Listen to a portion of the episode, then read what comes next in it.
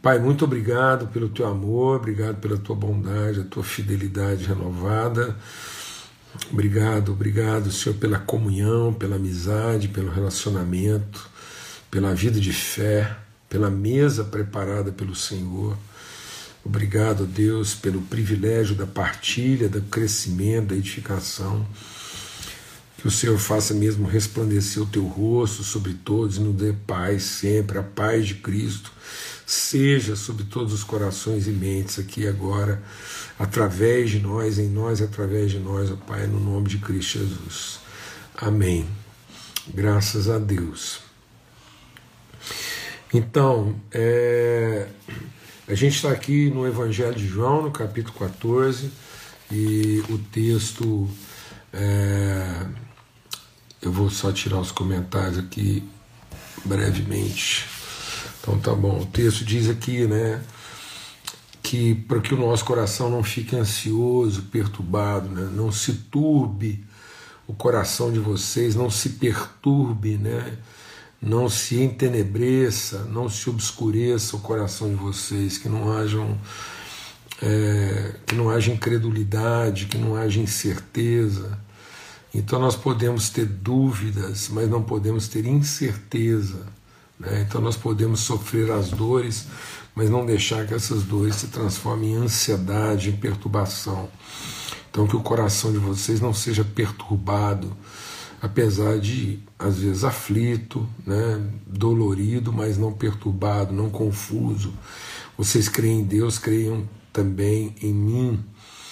Então é isso que Cristo veio revelar, né? É é interessante que Jesus vai introduzindo esse assunto, essa conversa, e, e é, é, isso, sabe, amados? Assim, a, a, de certo modo, há uma, há uma fé coletiva, há uma forma de crença em Deus. Jesus diz: vocês creem em Deus, mas agora eu sou uma, uma expressão, um testemunho, uma revelação, uma evidência de Deus que vocês não conheciam, que Ele é Pai, ele é família, eu sou seu filho. Então, assim como vocês creem, creem agora, creiam. Né? Então vocês creem, então creiam. Então nós cremos em Deus, então vamos crer no Filho. Então Jesus não é para ajudar a gente a, a, continuar crendo da mesma forma que a gente cria. Jesus é para fazer com que a gente possa evoluir, desenvolver, avançar na forma de crer. Então eu cria no Deus, né, na divindade, no poder e na competência, na, na, na, suficiência. Agora eu quero conhecer a intimidade, a vontade, o coração, né, a, a ligação, a fidelidade, a interioridade dele através do seu filho. Na casa do meu pai há muitas moradas. Então, é isso que Jesus está trazendo, essa perspectiva de, de residir, de habitar né, na casa. Então, é, é, lembra que a gente compartilhou sobre o Salmo 23? Eu quero insistir sempre nessa figura, porque o Salmo 23 é essa trajetória, é esse caminho a ser percorrido. Então, não é uma viagem para o céu é o caminho para casa. Num certo sentido, não haveria nada mais frustrante do que chegar no céu e não saber onde fica a casa. Cristo veio trabalhar para que a gente não continue a ter expectativa de estar no céu de Deus mas de poder estar na casa do Pai.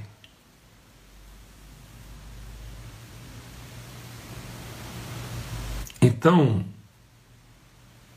não é não é o projeto de Deus que todos estivessem no seu céu, mas que os seus filhos habitassem a sua casa. Então, o Senhor dos céus é o Pai da casa. E os céus são os estrados dos seus pés. O céu, o céu é o tapete por onde Deus caminha. É como se esse esse céu que às vezes a gente almeja como expectativa futura fosse apenas o tapete, o, o piso por onde Deus anda. Ou seja, os céus, né? ir para o céu, esse céu é, é a condição mínima do conhecimento. É, ir para o céu simplesmente seria como uma criança engatinhando no tapete e não um filho assentado na mesa. Então Deus não quer um céu de crianças engatinhando no tapete, rolando deitadas no tapete. Deus, o Pai, quer seus filhos assentados à mesa com Ele, habitando com Ele. Esse é o lugar da habitação. E se não fosse assim, eu teria dito a vocês: pois vou preparar um lugar para vocês, um lugar de habitação, e não um lugar de existência. E quando eu fui preparar lugar, voltarei e os receberei para mim mesmo, para que onde eu estou, vocês estejam comigo. E onde ele está? Ele está à direita do Pai ele está sentado no trono, ele está na mesa.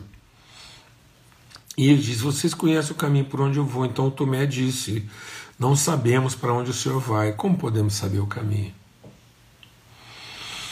E ele respondeu: Eu sou o caminho, a verdade e a vida. Ninguém vem ao Pai senão por mim.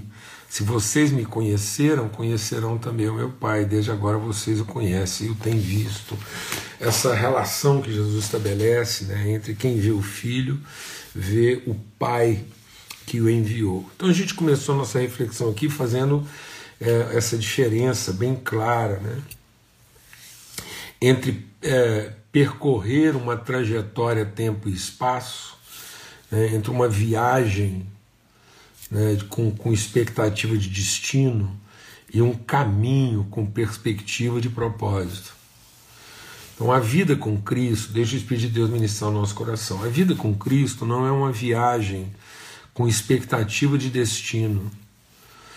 A, a vida com Cristo é um caminho com perspectiva de processo, de propósito. Então, o caminho é para que eu alcance o propósito, e o propósito é que eu me torne uma pessoa plena, madura, resolvida, alguém que tem condição de estar assentado à mesa e que deixou de engatinhar naquilo que é o tapete, aquilo que é o piso por onde Deus passa. Os céus são o estrado dos seus pés.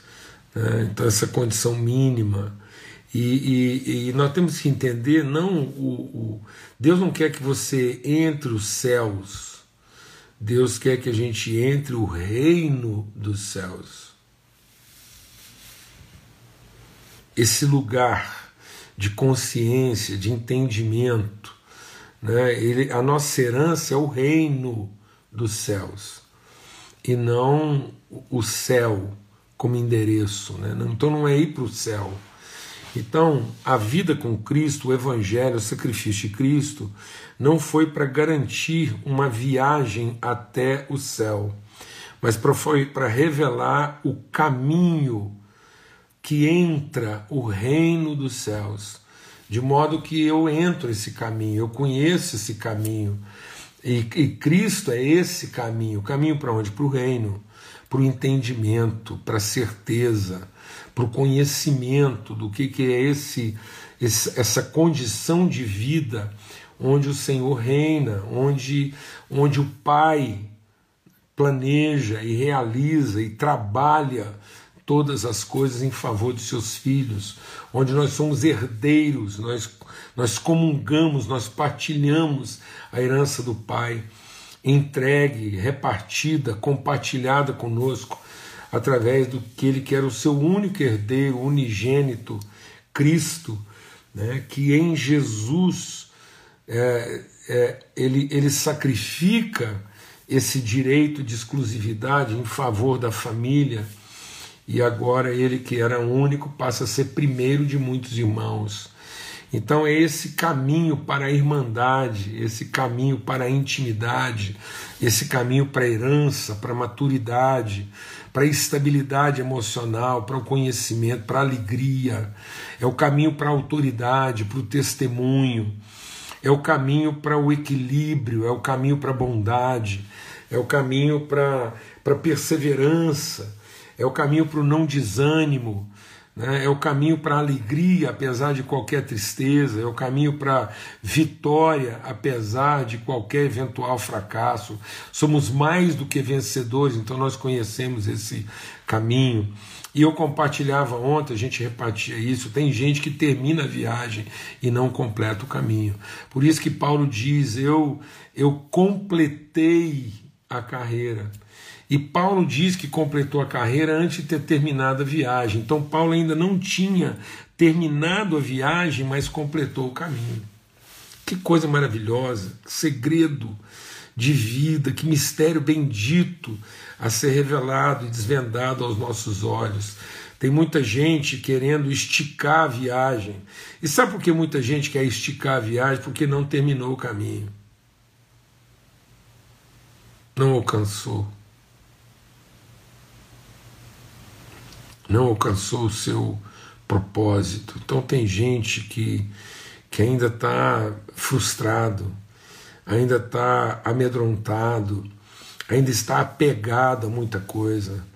Paulo não tinha apego, Paulo não continuava nessa vida porque tinha apego a ela, mas Paulo continuou na vida porque tinha responsabilidade com ela.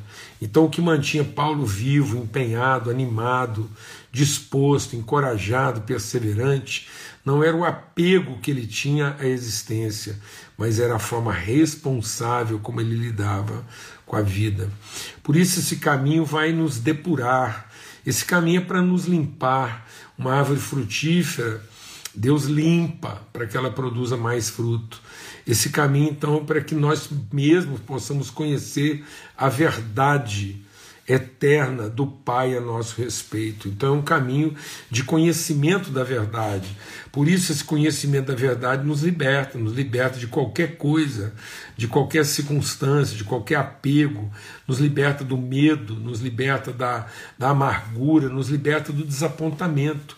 Quem percorre esse caminho não, não está preso a desapontamentos, não, não quer uma revanche. Quem, quem conhece esse caminho não se vinga a si próprio. Então ele, ele, não, ele não se perturba, ele não arde em ciúme, ele não é possessivo, ele não é controlador, porque ele conhece o caminho. Ele conhece a verdade, por isso ele está livre. Livre para quê? Para viver. Viver a vida no seu estado pleno então ele não tem que idealizar. Deixa Deus ministrar o nosso coração. A vida não está em realizar nossas idealizações. A vida não está em, em, em, em concretizar aquilo que nós imaginamos ou pensamos, mas a vida está em conhecer esse mover, esse poder de Deus que vai operar em nós, através de nós, muito além do que nós podemos pedir ou pensar. Essa é a vida. Em nome de Cristo Jesus, o Senhor. Então, é, essa, esse caminho, ele lava, ele limpa. É, é no caminho, deixa Deus ministrar o nosso coração, em nome de Cristo Jesus. O escritor, a carta de Hebreus, a carta aos Hebreus diz assim: ao percorrer esse caminho, se desembarace de todo o peso. Nas viagens que nós fazemos, a gente vai entulhando coisas. Muitas vezes nós estamos entulhados dos penduricalhos, das lembranças, das, das é, é, é, dos souvenirs da viagem. Então a gente vai adquirindo essas coisas assim, vai e vai tornando, a gente vai acumulando o pó da viagem. Então a gente vai acumulando né, as, as, o entulho da viagem. Já viu quando você faz uma viagem, de repente, na hora que você vai terminando, se você for uma pessoa bem educada, o seu carro termina cheio de coisa, né? cheio de lixo, cheio de embalagens, cheio de coisa vazia, você tem que limpar. Então a viagem, num certo sentido, ela entulha.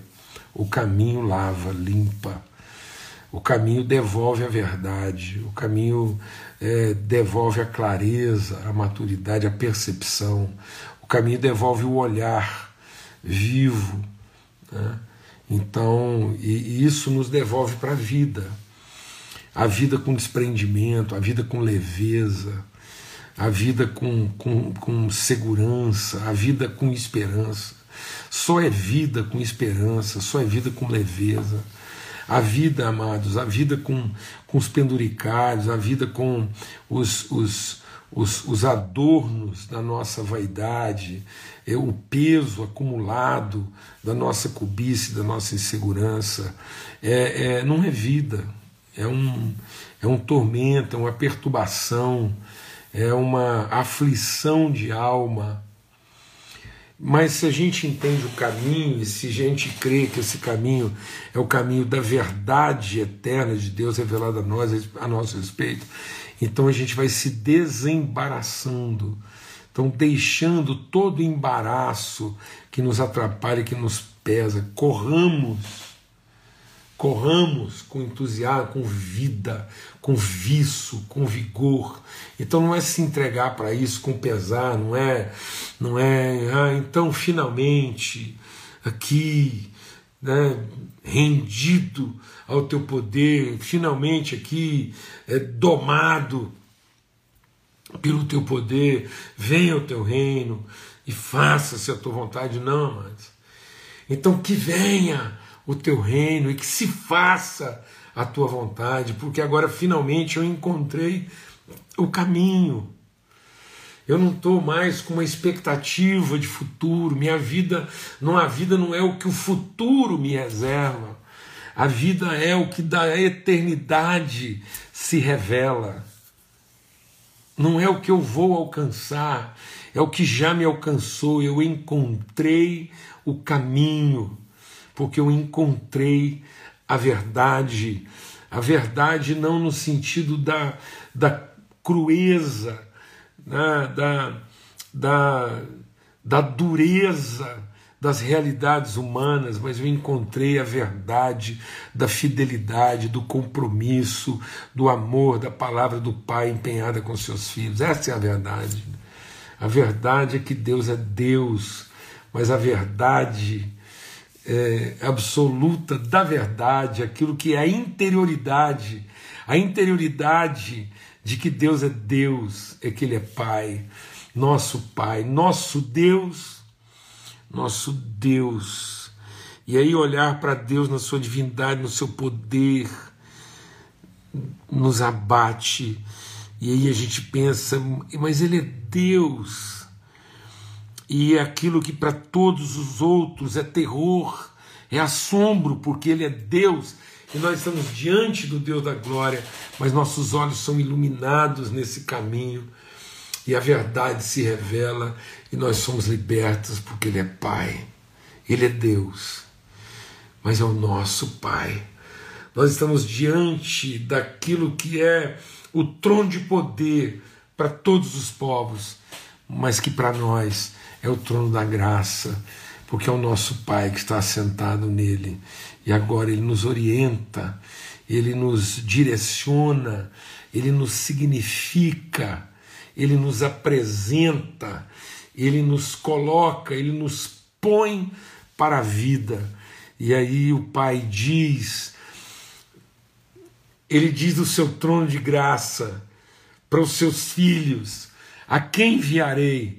E todos os seus filhos respondem: Envia-nos a nós. E esse Deus se vira nesse trono de graça para os seus filhos. E ele se vira nesse trono agora de poder para todos os povos e declara a eles: Eu lhes apresento a vida, através dos meus filhos. Aquilo que vocês ansiavam, aquilo que vocês desesperadamente buscavam, aquilo que toda a criação geme como quem espera e deseja conhecer como sentido para a vida. Eu estou enviando a vocês, meus filhos. E ele continua assim, enviando seus filhos para revelar a toda a criação o que a vida é na plenitude do seu significado. Porque nele estava a vida. E a vida é a luz dos homens.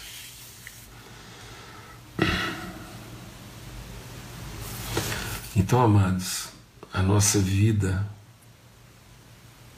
com o Pai, nossa vida como filhos,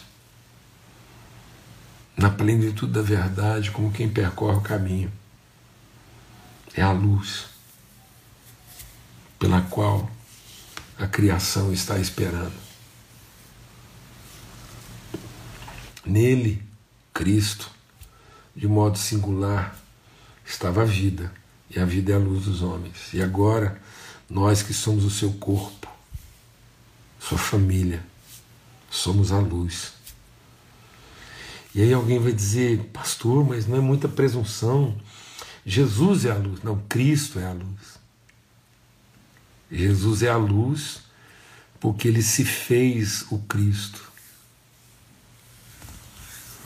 E é ele que diz, não sou eu assim brilhe a vossa luz, para que as pessoas encontrem a vida.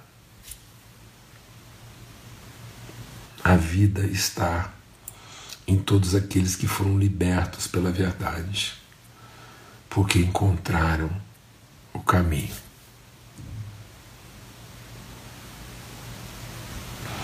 Não adianta estar viajando para o céu se nossos olhos estão obscurecidos de cobiça, de ansiedade, de medo, obscurecidos de poder e não iluminados de vida. Não adianta pensar que eu vou chegar num céu futuro se eu ainda não encontrei o caminho de entrar no reino de Deus agora. Esse é o caminho. O caminho que nos revela a verdade, que nos liberta. E livres brilhamos. E a nossa luz, a luz de Cristo que brilha em nós, é a vida. A vida que ilumina os homens. A vida está em nós. A vida está em nós, porque nós encontramos a vida. Amém. Em nome de Cristo Jesus, Senhor. Forte abraço. Graças a Deus. Muito bom a gente estar aqui meditando sobre isso. Obrigado pela compreensão aí, da gente ter que ter mudado esse horário aí, tá bom? E e que seja assim um tempo mesmo de reflexão, de, de avivamento no nosso coração. Bom, forte abraço, fica na paz. Até amanhã, se Deus quiser. Espero que amanhã, às 18 horas, na viração do dia, tá bom? Forte abraço, fica na paz.